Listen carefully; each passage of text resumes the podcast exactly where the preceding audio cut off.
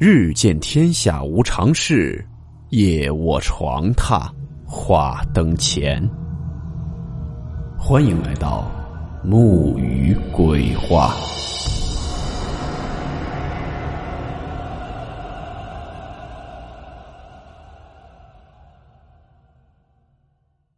大家好，我是木鱼。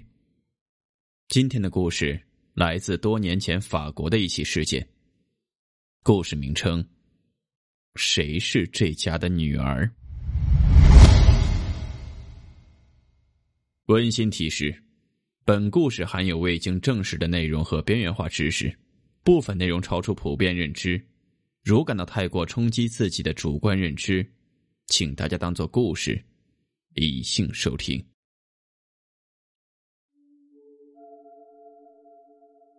你相信世界上有长得完全一样的人吗？一九二二年四月六日，在法国的布里塔尼区的一个小村庄里，发生了一起至今未解的诡异悬案。一家人年仅两岁的小女儿，在一片农田里玩耍的时候，离奇的失踪了。随后，细思极恐的事情发生了。在女孩失踪一个月左右后。在距离小村庄三百五十公里外的地方，找到了他们的女儿。这个女孩跟他们失踪之前的女儿几乎一模一样。小村庄里的居民听说已经找到小女孩后，纷纷前来道喜，几乎没有一个人怀疑这个女孩的身份。而就在这个小女孩找回不到半个月后，一个令全村人震惊的事情发生了。甚至如果细细回想，你会感到惊悚。这天，在距离一家人不远处的一个农田里，发现了一具女孩的遗骸。诡异的是，遗骸的头和脚都不见了，无法辨别这具遗骸的身份。不过，在这具遗骸的身旁摆放着的，居然是已经被折叠好的几件童装。让人吃惊的是，这几件童装则就是那之前失踪的女孩出事时身上所穿的衣服。如果这个残缺不全的遗骸真的是他们一家人的女儿的话，那么此时在他们家中的那个女孩，又到底是谁呢？警方还发现遗骸旁边还有另外一个男性的头骨，这又是有何用意？村里的一个居民又是为何会一夜之间发疯？下面我们就开始今天的故事。故事呢，发生在法国布里塔尼区的一个与世隔绝的小村庄哥斯鲁杜里。一九二二年四月六号，一个年仅两岁的小女孩 Pauline Picard，在农田里一如往常的玩耍时，离奇的失踪了。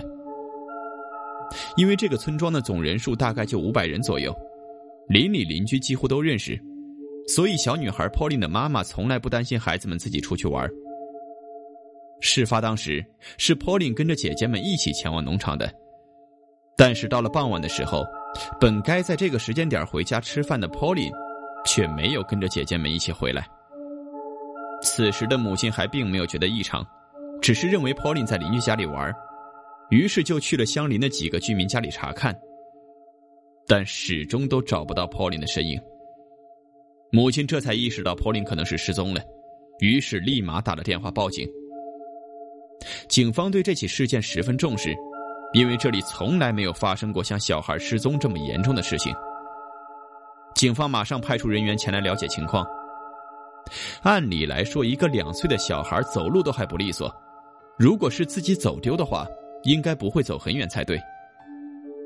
不过非常倒霉的是，就在 Pauline 失踪的当天晚上，一场突如其来的暴风雨阻止了警方最佳的搜救时间。甚至搜寻工作延迟到了第二天的早晨。警方联合村民超过一百五十人的搜救小队，开始在附近的农场和山区里铺天盖地的喊着 Pauline 的名字。另外，还出动了一些自家训练的猎犬参加搜寻。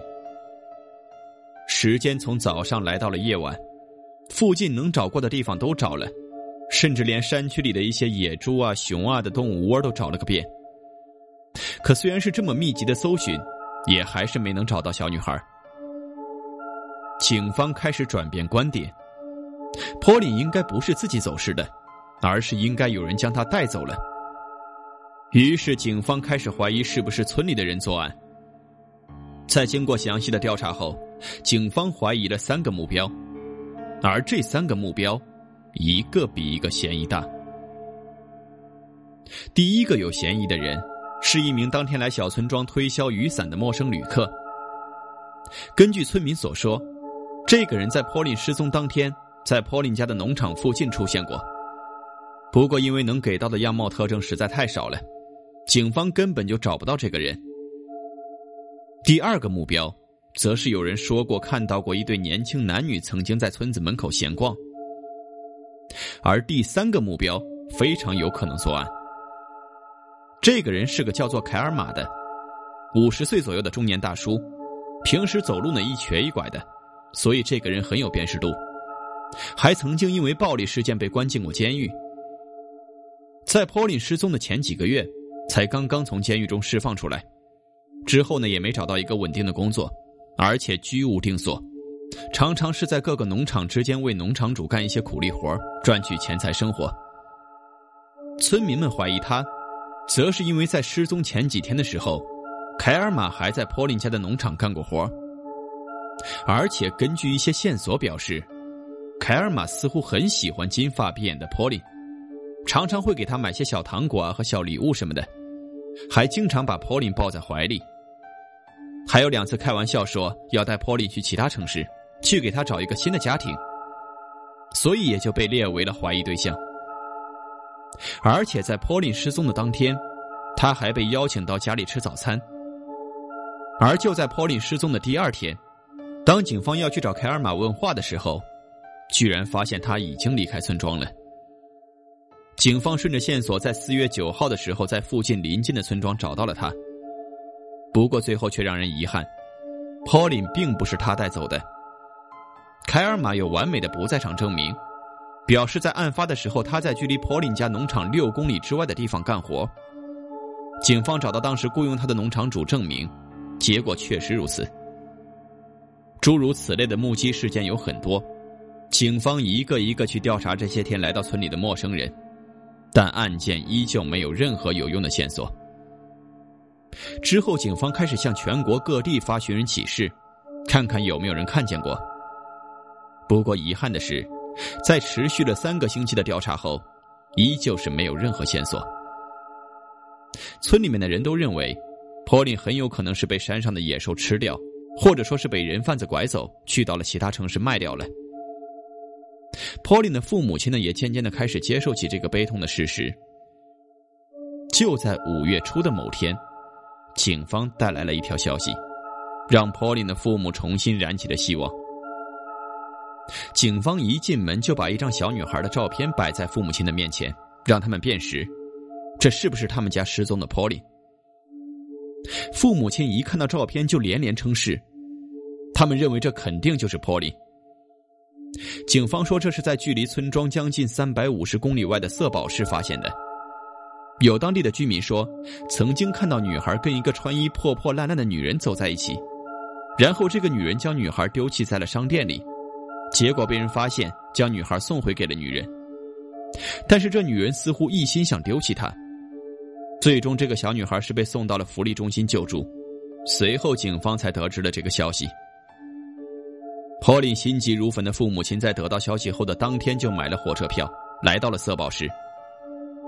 可是，当女孩跟父母亲见面时，却让人觉得奇怪。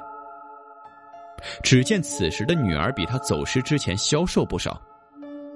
不过想想也是正常，离开家里太久了，很难想象女儿一路上经历了什么。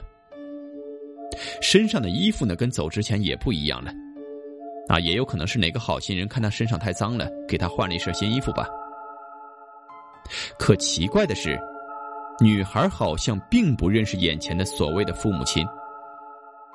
不过想想也有可能，失踪的这一个月不知道经历过什么，还可能会被人殴打，可能被人打的失忆也是有可能的。眼前的这个女孩几乎跟他们走失的女儿一模一样，简直就是营养不良版本。除了以上这些点之外，其他并没有什么问题。奇怪的是，自从父母亲找到她后，这个女孩一句话都没有说，父母亲带女孩去体检，医生说女孩没有任何的问题。父母亲一开始还有点不敢相信，因为眼前的这个女儿好像完全当他们是陌生人一样，怎么会身体上没有受过伤呢？一开始呢，父母亲还有点怀疑，不过在相处了几天之后，这点怀疑就完全消除了，甚至是确信这女孩就是他们失踪的 Polly。他们有同样的头发，同样的眼睛。父母亲希望在小村庄里能让 Pauline 重拾记忆。后来，父母还向大家说，在回村庄的火车上，原本一个字都没有说的 Pauline，在火车上用当地的语言说了三个字，并且在回到农场之后，家里的兄弟姐妹们都一致认为这个女孩就是他们一家的 Pauline。而且更为奇怪的是，新 Pauline 似乎还认识家里的宠物狗。他还用当地特有的语言唤宠物狗的名字，而且在有一天，发生了一件怪事在 Pauline 的父母带他去到农场里散步的时候，Pauline 走到了一个角落里，突然之间就变得非常的害怕、胆小，不停的哭泣尖叫。而这个角落，正是父母亲在 Pauline 失踪之前最后一次见到他的地方。父母亲立马询问 Pauline 失踪时到底发生了什么。但是他就是回答不上来。新 Pauline 的一举一动更是让父母亲确信，他就是 Pauline。村民们也是在得知女儿被找回的消息后，纷纷都拜访祝贺，很多村民带上食物过来表示关心。不过，就在几乎全村人都没怀疑这个 Pauline 的身份的时候，发生了一件奇怪的事情。在过来拜访的村民中，有一个叫 Martin 的中年村民。在知道 Pauline 被找回后，来到了他们家问候，并且还隐晦的询问 Pauline 的父母亲，问他们是真的找回了 Pauline 吗？你们确定没有搞错？母亲很开心的说：“这就是他们的女儿。”边说还边叫 Pauline 过来。而当这个中年村民看到女孩时，脸色瞬间变得惨白，然后开始不停的发出诡异的笑声，并且说了一句。上帝是公平的，我是个罪人。接着就发疯的跑出了 Pauline 家。后来这个村民彻底疯了，在第二天的时候就被送进了精神病院。很快，第二件让全村人震惊的事情发生了。新 Pauline 被找回了一个月后，一个骑自行车的村民在经过离 Pauline 家农场不远处的一个农田时，居然发现了一具女孩的遗骸。头和脚还有手都不见了，警方根本无法辨别身份。在那具遗骸旁，整整齐齐叠放了几件童装：黑色的格子裙、藏青色的外套以及黑色的裤子。Pauline 的父母亲在看到后猛地一惊：“这不就是 Pauline 失踪时穿的衣服吗？为什么会在这里发现？如果这个遗骸是 Pauline 的，那么家里的那个 Pauline 又是谁呢？”后来，警方在距离不远的地方，又发现了一个成年男性的头颅，已经白骨化了。当时的技术对于这种情况基本是无解的。当时村中最近谁家失踪的小女孩，也就只有 Pauline 家了。父母亲看着遗骸，跟失踪的 Pauline 身形几乎一致。那现在住在他们家中半个多月的 Pauline 又是谁？诡异的是。警方和参与过搜寻的人都表示，这片农田在 Paulin 失踪的时候被搜寻的仔仔细细的，根本就没有发现这具遗骸。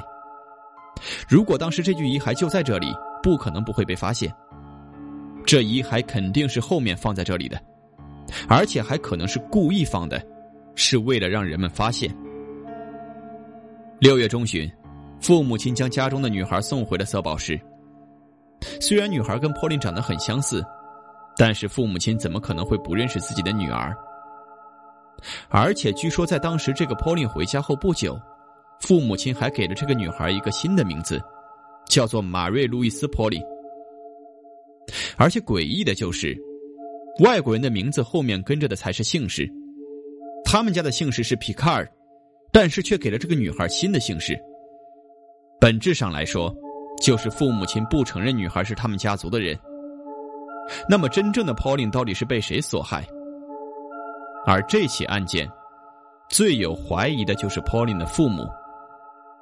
有人怀疑，可能当初领回小女孩是为了掩人耳目，直到 Pauline 的遗骸被发现，他们知道瞒不住了，所以就将女孩送了回去。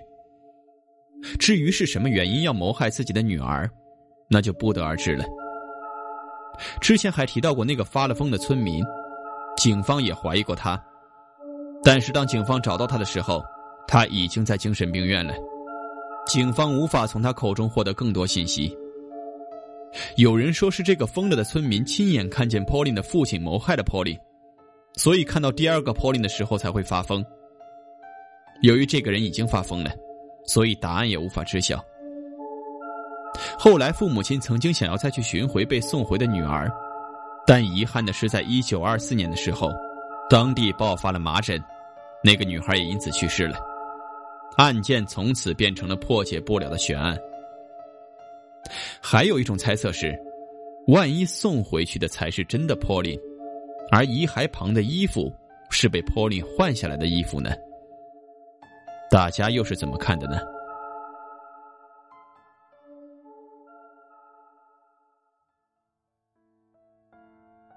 今天的故事到此结束，感谢您的收听，我们下期见。